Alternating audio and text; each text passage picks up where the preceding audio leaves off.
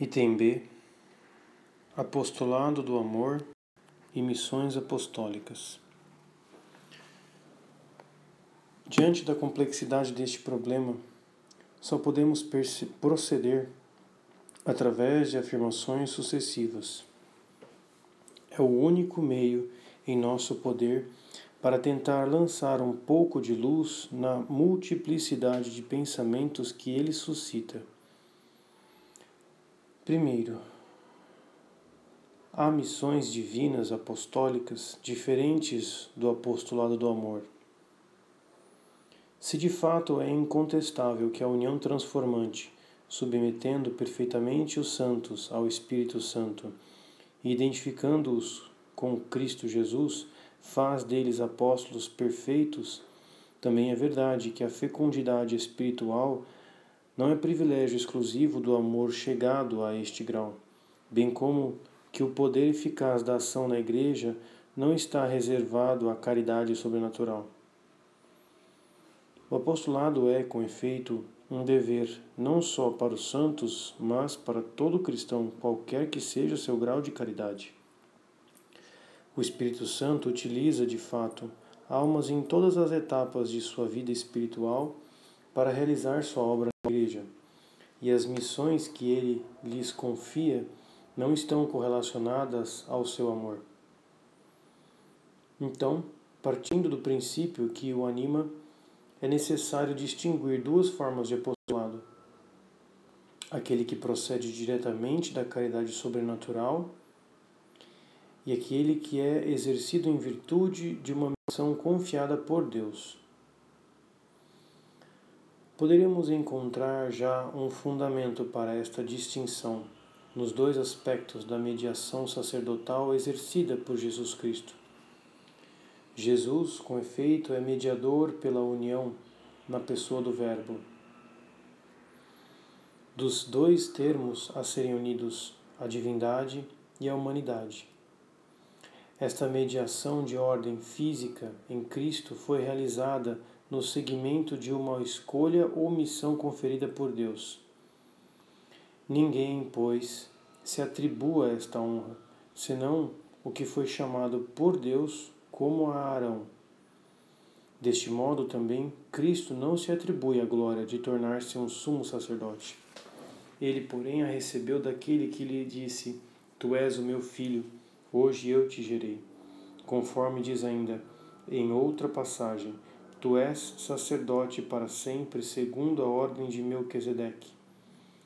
É ele que nos dias de sua vida terrestre apresentou pedidos e súplicas, se tornou para todos os que lhe obedecem princípio de salvação eterna, tendo recebido de Deus o título de sumo sacerdote, segundo a ordem de Melquisedeque. Hebreus 5, versículos de 4 a 6 e versículo 8. Em Cristo Jesus, a missão da mediação e sua realização por meio da união hipostática e da plenitude de graça se sobrepõem perfeitamente e assim se confundem. Tal união perfeita é um ideal oferecimento ao cristão, em quem missão confiada e plenitude de caridade para cumpri-la perfeitamente permanecem duas realidades distintas. O caráter sacerdotal deixa subsistir a distinção entre missão e graça. Este caráter é um caráter de Cristo, diz Santo Tomás. Configura com Cristo e leva a participar do sacerdócio, do qual Cristo possui a plenitude por sua natureza, dando ao sacerdote ordenado certo poder espiritual em relação aos sacramentos e ao que concerne o culto divino. Suma Teológica, terceira parte, questão 63, artigos 3 a 5. O Espírito Santo, o encarregado da execução dos desígnios divinos, confia importantes missões para a realização de tais desígnios e para o bem de todos a figuras cujo antecedentes parecem não justificar esta escolha e cuja vida não está transformada pela imposição de tal missão. A distinção entre a missão recebida e a caridade aparece claramente mediante uma defasagem em detrimento desta última. Basta ler os livros do Antigo Testamento para nos convencermos disso. Juízes, reis, até mesmo profetas, ancestrais de Cristo, nem sempre são dignos de alta missão que lhes é confiada. Suas faltas e, inclusive, sua idolatria não colocam em dúvida, contudo, a legitimidade e a eficácia da missão que terão que cumprir.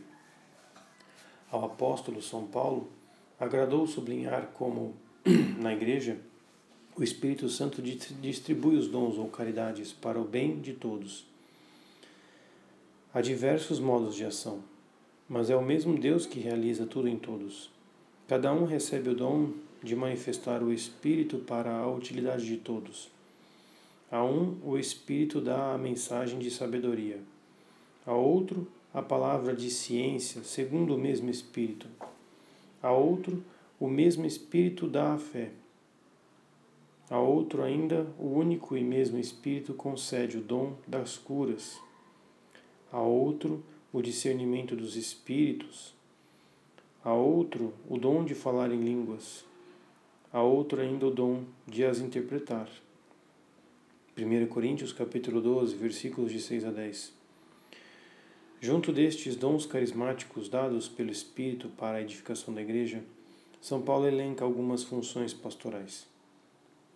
E aqueles que Deus estabeleceu na igreja são, em primeiro lugar, apóstolos, em segundo lugar, profetas, em terceiro lugar, doutores. Vem a seguir os dons dos milagres, das curas, das assistências, do governo e o de falar diversas línguas. Ainda 1 Coríntios capítulo 12, versículo 28. Poderes concedidos à hierarquia, augustas funções do sacerdócio, carismas, todos são distintos da caridade. O subsequente desenvolvimento do apóstolo o testemunha. Aspirai aos dons mais altos. Aliás, passo a indicar-vos um caminho que ultrapassa a todos. 1 Coríntios capítulo 12, versículo 31. Este caminho que ultrapassa a todos é a caridade, cujo elogio preenche o capítulo seguinte. Embora conferidas e exercidas em formas exteriores menos extraordinárias, estas funções e estas graças carismáticas subsistem na Igreja. A própria Igreja providencia a escolha de seus ministros. As vocações particulares de apostolado foram se agrupando e se organizando em instituições e ordens religiosas. A ação direta do Espírito não se revela mais, a não ser raramente, nos carismas extraordinários. Embora menos aparente e marcada por sinais menos brilhantes, ela é, porém, mais profunda e mais certa na escolha das, das vocações e na outorga de poderes. No entanto, a organização com a qual a prudência humana doravante envolve esta ação deixa subsistir entre a função e a caridade a distinção de direito, inclusive uma defasagem de fato que, lamentavelmente, podemos às vezes constatar. Para distinguir como convém, evitemos, contudo, separar as funções de apostolado, que podem ser chamadas graças carismáticas, no sentido genérico da palavra, são acompanhadas de uma graça e devem, via de regra, contribuir para a santificação da alma que as recebe. Donde uma segunda afirmação.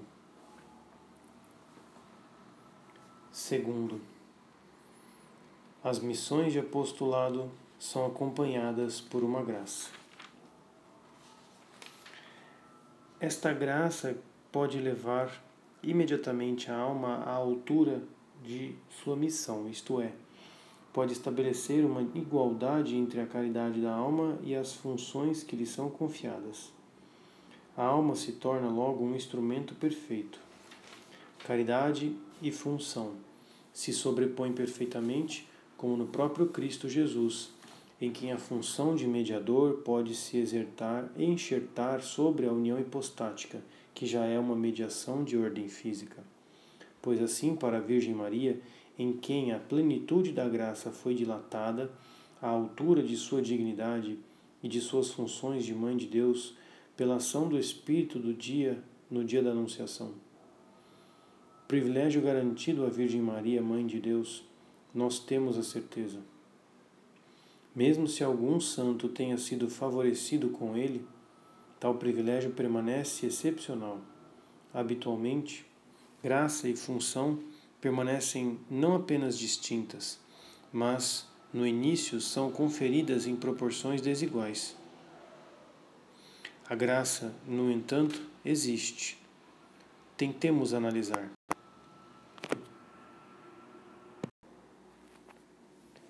Número 1. Um, graça de preparação. O Espírito Santo não faz nada ao acaso. Ele prepara seus instrumentos. Abraão deixa sua terra em etapas sucessivas, sob a ordem de Deus, para tomar posse do país que deve tornar-se a herança da numerosa posteridade, da qual ele deve ser pai. Moisés é salvo das águas, educado na corte do Faraó, onde recebe a melhor educação de seu tempo é arrastado ao deserto, onde vai viver a vida solitária de pastor por 40 anos, antes que Deus se revele a ele na sarça ardente e lhe confira sua missão de libertador e guia do povo hebreu. E quão admiráveis são também os caminhos que o Espírito Santo faz São João Batista e São Paulo seguirem, a fim de prepará-los para sua missão excepcional guiada pelo Espírito Santo, a Igreja impõe a seus ministros um período de preparação obrigatória antes de lhes conferir os poderes do sacerdócio.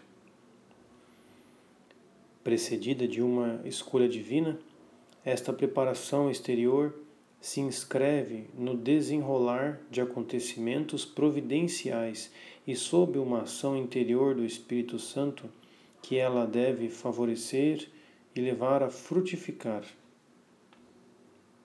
Número 2. Deus confere poderes. Ao conferir o carisma ou missão de apostolado, Deus concede poderes que têm uma eficácia certa. Os juízes escolhidos por Deus a cada vez libertam Israel de seus inimigos. O Rei sagrado, sob a ordem de Deus, está revestido de um poder que lhe permite dominar sobre seu povo e vencer seus inimigos. Deus quer que seus enviados estejam convencidos da eficácia da missão que lhes é conferida. Gedeão pode pedir sinais contraditórios. Conferir Juízes capítulo 6. Deus não se cansa de concedê-los. Deus responde às objeções que lhe faz Moisés e lhe revela o poder de taumaturgo que lhe confere. Conferir Êxodo capítulo 3 e 4. A vitória que Gedeão obtém com alguns soldados sem armas e os admiráveis relatos do Êxodo demonstram que os sinais concedidos por Deus tinham autenticado uma missão divina e um poder sobrenatural. O carisma conferido pelo Espírito Santo para o bem de todos e cuja eficácia e fecundidade próprias não conseguiríamos negar reside essencialmente nesta missão e neste poder. O juiz do Antigo Testamento, Gedeão ou Jefté, agia em nome de Deus e libertava seu povo, quaisquer que fossem suas disposições. Na nova lei, o sacerdote recebe no dia de sua ordenação todos os poderes sobre o corpo de Cristo para difundir a vida divina. Ele consagra, absolve validamente, difunde com efeito a graça nas almas, embora ele mesmo a possa ter perdido. Com o carisma de sua vocação, o religioso que ensina pode fazer penetrar com certa eficácia a luz nas inteligências, sem que entre diretamente em jogo sua vida espiritual. Uma atividade apostólica pode dar frutos, qualquer que seja o grau de caridade que o anime. A fecundidade não está ligada necessariamente à caridade sobrenatural do instrumento. É Deus quem concede.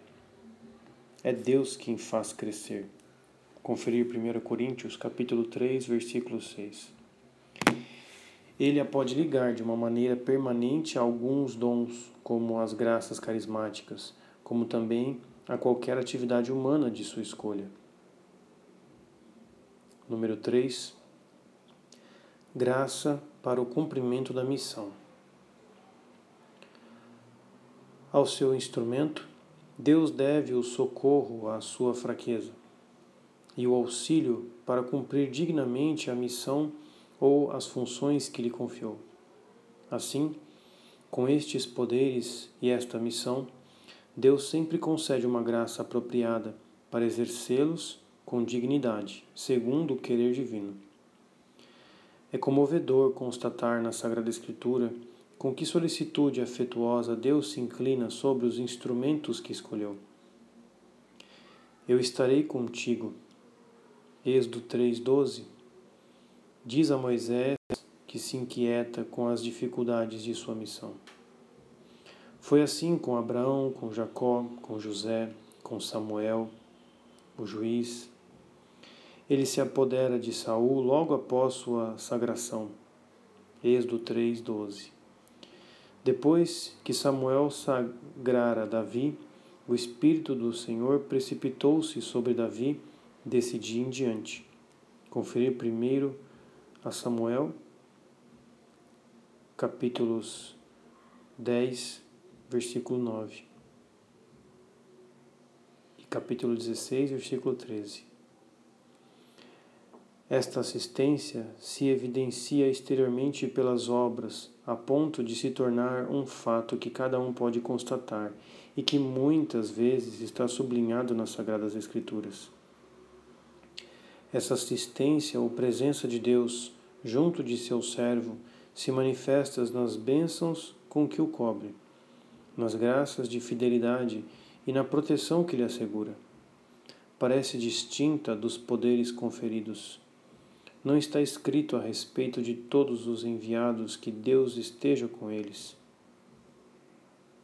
Quando Saul foi infiel, Deus não está mais com ele, e seu espírito pousa sobre Davi, enquanto Saul continua, no entanto, a exercer o poder real. Conferir 1 Samuel capítulo 18, versículo 12.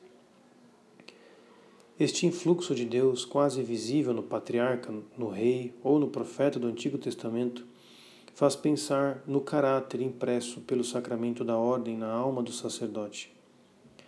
Caráter cujo primeiro efeito é a outorga dos poderes, mas que também comporta a graça para os exercer com dignidade. A unção sacerdotal coloca o sacerdote a serviço de Deus e de seu povo, penetra profundamente nele, circunda-o com um halo luminoso e o faz resplandecer aos olhos de todos e lhe assegura todos os meios eficazes para se tornar um outro Cristo vivo. Com o sentimento da unção que se difundiu por todo o seu ser, o neo-sacerdote poderia pensar que já chegou à identificação com Cristo, tão ardentemente desejada. A ilusão é fácil, tão fácil como ao religioso, que no fervor de sua profissão pode pensar ter encontrado a sonhada realização do dom perfeito de si. Por mais sensível e poderosa que seja esta graça, ordinariamente é só um botão em flor uma graça de primícias destinada a garantir a fidelidade no exercício das funções e na realização do dom de si. Será apenas mais tarde, talvez depois de longos anos de fidelidade, que o sacerdote poderá colocar à disposição do sacerdócio uma caridade sobrenatural que o fará realizar em sua plenitude fecunda o sacerdócio de Cristo.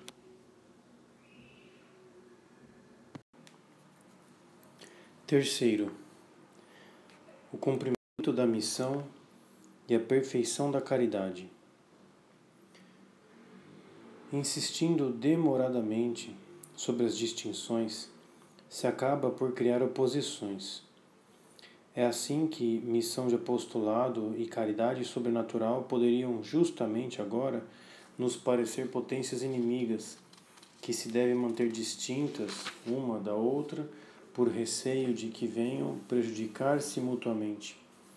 No entanto, é na união de ambas que cada uma encontra sua perfeição, e é nisto que reside o segredo da santidade. Tentemos determinar seus íntimos relacionamentos. O cuidado que Deus põe nas preparações providenciais de seus instrumentos indica o valor que ele atribui a esta colaboração humana. Esta ação do instrumento está inscrita nos desígnios divinos como um meio indispensável para a realização deles. Assim, o Espírito Santo faz da fidelidade de seu instrumento a missão que lhe confiou a condição de sua amizade. Esta fidelidade é a grande prova de amor que Deus pede se me amais, observareis meus mandamentos. João 14, 15. Afirma Nosso Senhor. Existem mandamentos mais importantes que aqueles que decorrem da escolha divina e que fixam nossa tarefa e nossa missão nesta terra? A prova de amor, tal como o preceito, não se limita a um ponto particular, mas abrange toda uma vida e abrange a própria realização do plano divino. As escolhas divinas estão carregadas do peso de toda a riqueza da graça e da missão.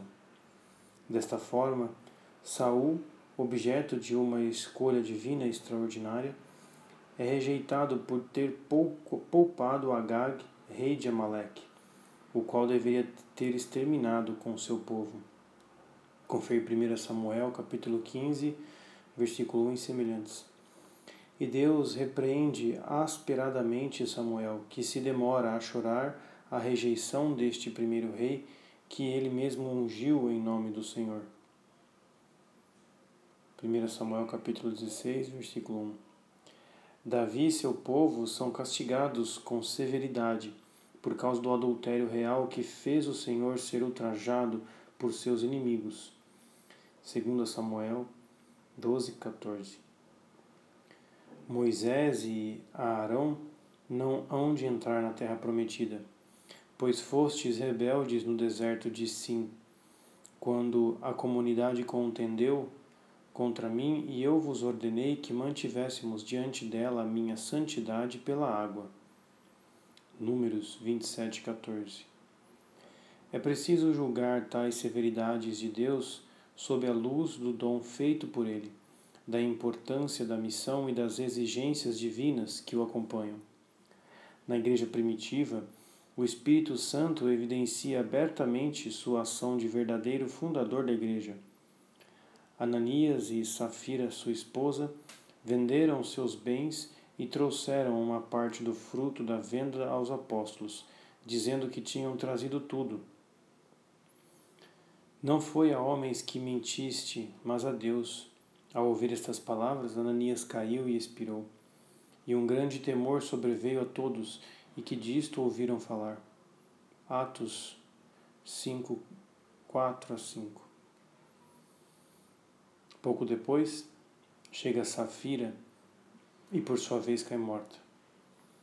O castigo é proporcional à ação do Espírito Santo, que foi ofendido. É forte e visível, como a própria ação para que uma digna reparação seja garantida. Santa Teresa teve uma visão do inferno. Uma das maiores graças que o Senhor me concedeu. Livro da Vida, capítulo 32, parágrafo 4. Viu aí o lugar que a infidelidade às graças divinas lhe teria merecido. Estes exemplos aterrorizadores nos mostram o valor que Deus atribui às missões que confia e a resposta de retidão e de generosa fidelidade que ele exige daqueles aos quais revelou o poder de sua graça. Mas também que bênçãos e que desabrochar da caridade divina para a alma que doa a fidelidade esperada por Deus. Com o sucesso da missão que assume dimensões maiores e maravilhosas, esta fidelidade de amor realiza a santidade da alma.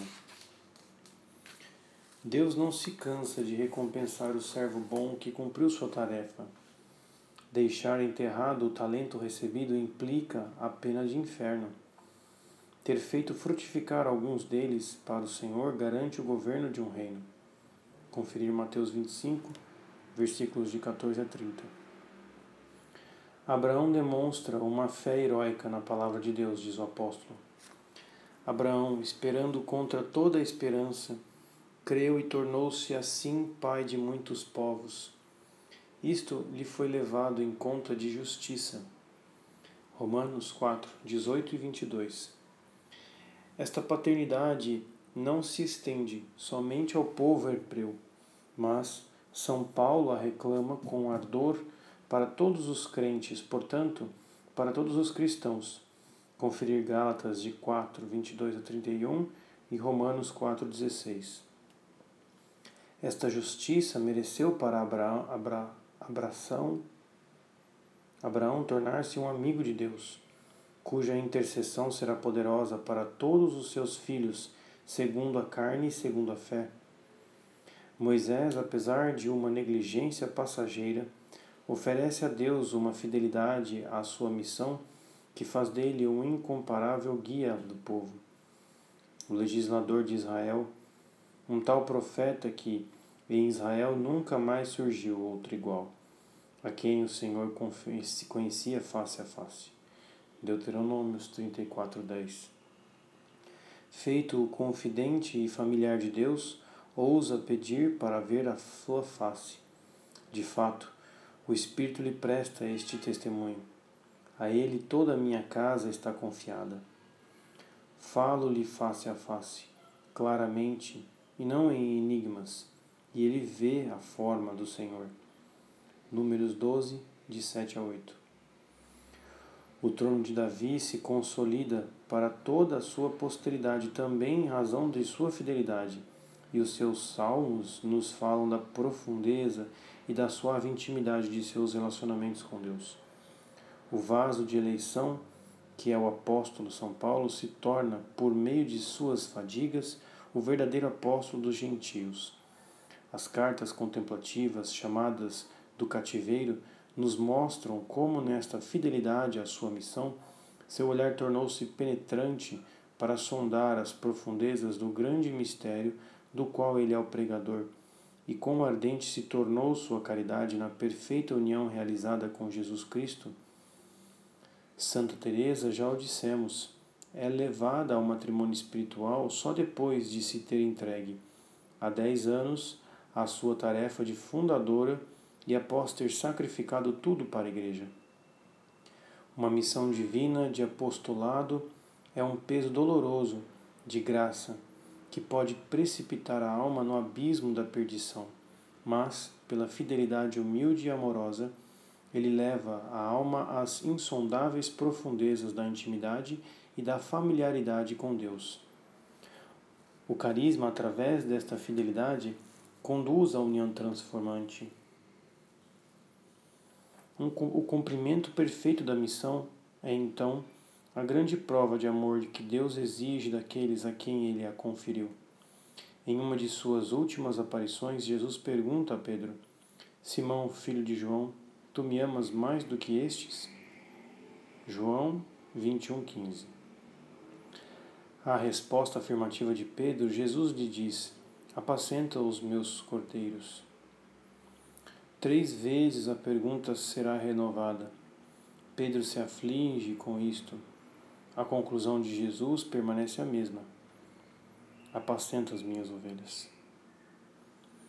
Provavelmente, reparação pela tríplice negação, mas, sobretudo, indicação precisa de que Cumprir sua missão de pastor de todas as ovelhas é a prova de amor maior que se pede a Pedro.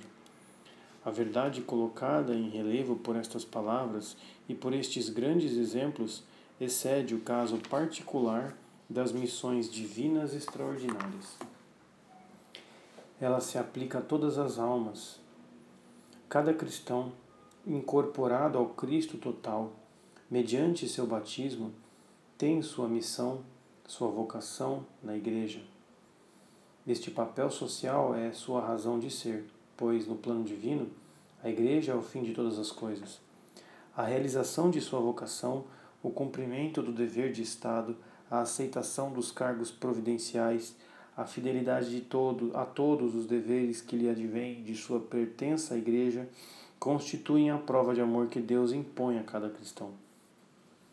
Ter recebido apenas um talento, enquanto outros receberam dois ou cinco, expõe mais facilmente a tentação de enterrá-lo, é o que parece surgir a parábola evangélica dos talentos.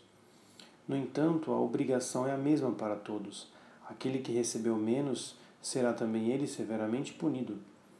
O único talento recebido impõe-lhe o trabalho para o seu Senhor e a fidelidade que mata o egoísmo e nutre amor. São estes serviços prestados a Deus que obterão, afirma São João da Cruz, a luz e as, e as provas que purificam o olhar simples da fé que atrai a Deus irresistivelmente. Esta humilde fidelidade cotidiana que tece aquele tênue fio do amor que prende Deus definitivamente na união perfeita.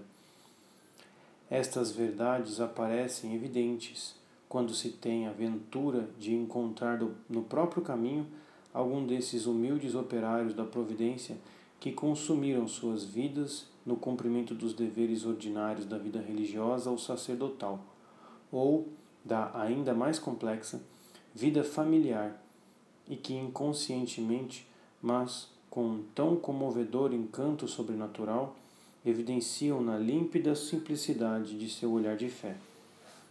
Na paz transbordante de sua caridade, os frutos de sua fidelidade amorosa e os levantes da aurora da união realizada.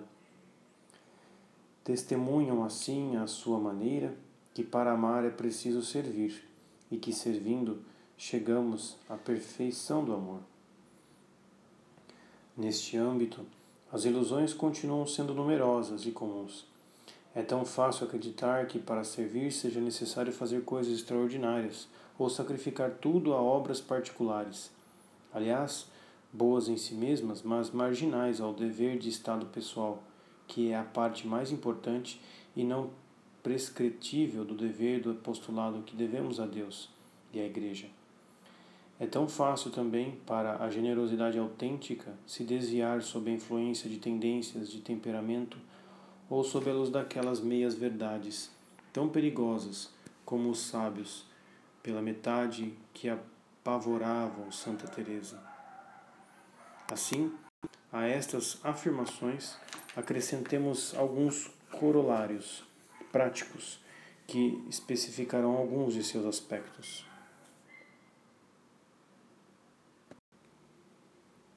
Quarto, corolários. Número 1. Um. Esta fidelidade é uma colaboração com a ação do Espírito Santo que constrói a igreja. O Espírito Santo é o Espírito de amor que constrói com amor. A colaboração deve ser da mesma natureza que a ação principal. O instrumento deve sujeitar-se à maneira de agir do obreiro. Ele só será um instrumento perfeito quando ele mesmo for guiado e animado unicamente pelo amor. Deus pode fecundar toda a atividade humana e utilizá-la para seus fins orienta a ação das causas físicas e mesmo aquela do demônio para a realização de seus desígnios. Contudo, de uma colaboração sem amor, o instrumento humano não aure nada mais, nada para si mesmo, senão o castigo de sua recusa em dar a Deus o amor que esperava dele. A cena do juízo final descrita por Nosso Senhor lança uma crua e dura luz sobre este problema.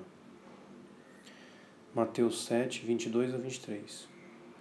Muitos me dirão daquele dia: Senhor, Senhor, não foi em teu nome que profetizamos e em teu nome que expulsamos demônios, e em teu nome que fizemos muitos milagres? Então eu lhes declararei: Nunca vos conheci. Apartai-vos de mim, vós que praticais a iniquidade. Portanto, as maravilhas feitas em seu nome não asseguram a amizade de Deus e a recompensa eterna. Esta recompensa está destinada somente àquele que ama fazendo a vontade de Deus. Jesus o precisou antes de pronunciar esta condenação. Nem todo aquele que me diz Senhor, Senhor entrará no reino dos céus, mas sim aquele que pratica a vontade de meu Pai que está nos céus. O bem conhecido elogio da caridade feito pelo apóstolo São Paulo está inserido na primeira epístola aos Coríntios, no segmento de sua doutrina sobre, as caridades, sobre os carismas e com o intuito de contemplá-la, colocando estes últimos em paralelo com a caridade. Citação de 1 Coríntios, capítulo 13, versículos de 1 a 3. Ainda que eu falasse línguas aos dos homens e às dos anjos, se eu não tivesse a caridade, seria como bronze que soa, ou como símbolo que retine. Ainda que eu tivesse o dom da profecia, o conhecimento de todos os mistérios e de toda a ciência, eu nada seria ainda que se distribuísse todos os meus bens aos famintos, ainda que eu entregasse o meu corpo às chamas, se eu não tivesse a caridade, isso nada me adiantaria. A doutrina é muito clara. Os carismas mais brilhantes, seja qual for a sua eficácia prática para o bem do próximo e para a edificação da igreja, não têm nenhum valor para aquele que os possui sem a caridade.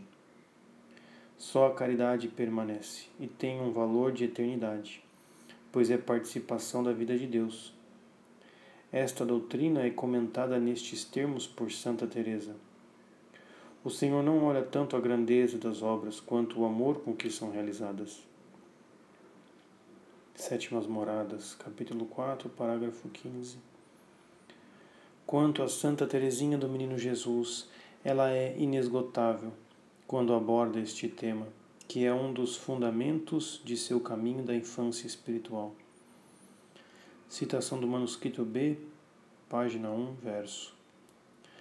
Ah, se todas as almas fracas e imperfeitas sentissem o que sente a mais pequenina de todas, a alma de vossa Teresinha, nenhuma delas desesperaria de chegar ao cume da montanha do amor, já que Jesus não pede grandes ações, mas unicamente o abandono e a gratidão, pois disse no Salmo 49: Não preciso dos, carim, dos cabritos de vosso rebanho, todas as feras das florestas me pertencem. Imolai a Deus sacrifícios de louvor e de, gra... e de ação de graças. Salmo 49, de 9 a 14.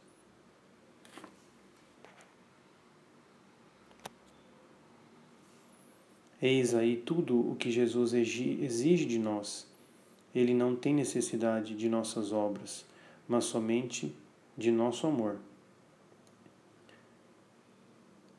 O ativismo que no apostolado coloca as obras acima da união com Deus, fonte de caridade, sacrificando praticamente esta aquelas, encontra nestes textos uma condenação tão evidente que é inútil insistir. As obras sem amor, ou as obras que impedem o alimentar-se nas fontes da vida divina, não podem ser senão uma causa de perdição para aquele que é um instru seu instrumento, embora fosse agraciado com os carismas mais poderosos.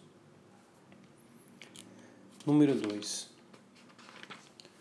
Por outra parte, estas obras têm um valor e são necessárias. Hostilizar sem cessar contra o ativismo pode se tornar um jogo perigoso. Exaltar apenas o amor em detrimento das obras pode conduzir a depreciar a atividade e a falsificar os valores. O perigo exige. Certas tendências idealistas não escapam a isso. Para este idealismo, o amor é um perfume, um tênue fio, um reflexo, um sentimento elevado e muito puro que exige estar desprendido de tudo aquilo que poderia ofuscá-lo ou alterá-lo. Ele não resplandece em toda a sua beleza e nem oferece toda a sua fecundidade, senão no repouso da inatividade. A vida de amor deve ser protegida de todo o contato que possa macular e de toda atividade que possa dissipar. A morte de amor é esse hálito desencarnado, a custa percebido, que sobe de um rosto diáfano. É esse derradeiro olhar que brilha com ardores que terminam por consumir. Sem dúvida, não se trata de diminuir o valor de um amor que usou e acrisolou tão bem o invólucro corporal a ponto de poder mostrar, através de sua transparência, seus jogos de luz. Contudo, fazer de tal desencarnação e de tais efeitos visíveis uma exigência absoluta do amor e uma condição de sua perfeição é confundir, parece-nos, uma de suas formas e de suas expressões com sua realidade sobrenatural. É, sobretudo, falsificar a verdadeira noção e as exigências da caridade sobrenatural. O amor fez o Verbo descer para se encarnar no meio de nós. Jesus se manifestou com sua natureza humana, conquistadora por tudo o que desprendia de força e de vida, de dons humanos e de irradiação divina. Na sinagoga de Nazaré, apresenta-se a seus compatriotas lendo as palavras que Isaías escreveu sobre ele. O Espírito do Senhor está sobre mim, porque ele me ungiu para evangelizar os pobres, enviou-me para proclamar a remissão dos presos e aos cegos a recuperação da vista, para restituir a liberdade dos oprimidos e para proclamar um ano de graça do Senhor. Lucas 4, 18 a 19. Conferir Isaías 61, de 1 a 2. Afirmação muito clara. A unção da divindade lhe foi concedida para que ele fosse o encontro de seu povo ao encontro da pobreza e da miséria do pecador. E Jesus de fato vai. Ele comia com os pecadores. Foi esta sua vida de amor. Morreu de amor na cruz, em circunstâncias que desconcertam nossas idealizações terrenas e todas as nossas concepções humanas. No patíbulo aparece em sua carne humana, cuja nudez só é velada pelas lacerações e pelo sangue. Nesta lama de pecado que ele tomou sobre si, seu amor encarnado não hesita em mostrar-se oprimido sepultado até o sufocamento da agonia. Antes de morrer, sussurra os versículos do salmo que o profeta compusera para ele e para aquela hora. Meu Deus, meu Deus, por que me abandonaste? Salmo 21, versículo 2. Luta sublime, mas que encarnação do amor em nossa carne de miséria e de pecado. O amor se liberta, enfim, num grito que proclama, junto com seu triunfo, a realidade e a profundidade de sua encarnação. Diante desta vida e desta morte de amor de Jesus, quão pobres do verdadeiro amor nos parecem aquelas idealizações vaporosas que, para viverem de amor em plenitude e serem totalmente consumidas pelo amor, refutam qualquer encarnação em nossa terra de pecado e as fadigas e sofrimentos que são sua consequência. Ilusões da preguiça ou da generosidade, pródromos de uma psicose que se declara, quem poderá dizê-lo? Ao menos declaremos contra tais tendências que o amor é uma unção que desce sobre toda a miséria desta terra, inclusive sobre o pecado, a fim de curá-lo. É um tênue fio, mas um fio forte que prende o feixe das boas obras. É um perfume, mas um perfume que sobe dos campos fecundados por suas fadigas e seu sofrimento. As obras e os maiores carismas não são nada sem esta unção, sem este fio e este perfume que é o amor. A grandeza das obras importa um pouco, só a qualidade do amor tem um valor. Mas este amor não poderia viver, nem se desenvolver e chegar à sua plenitude nesta terra sem cumprir perfeitamente toda a obra que Deus lhe confiou em seus eternos desígnios.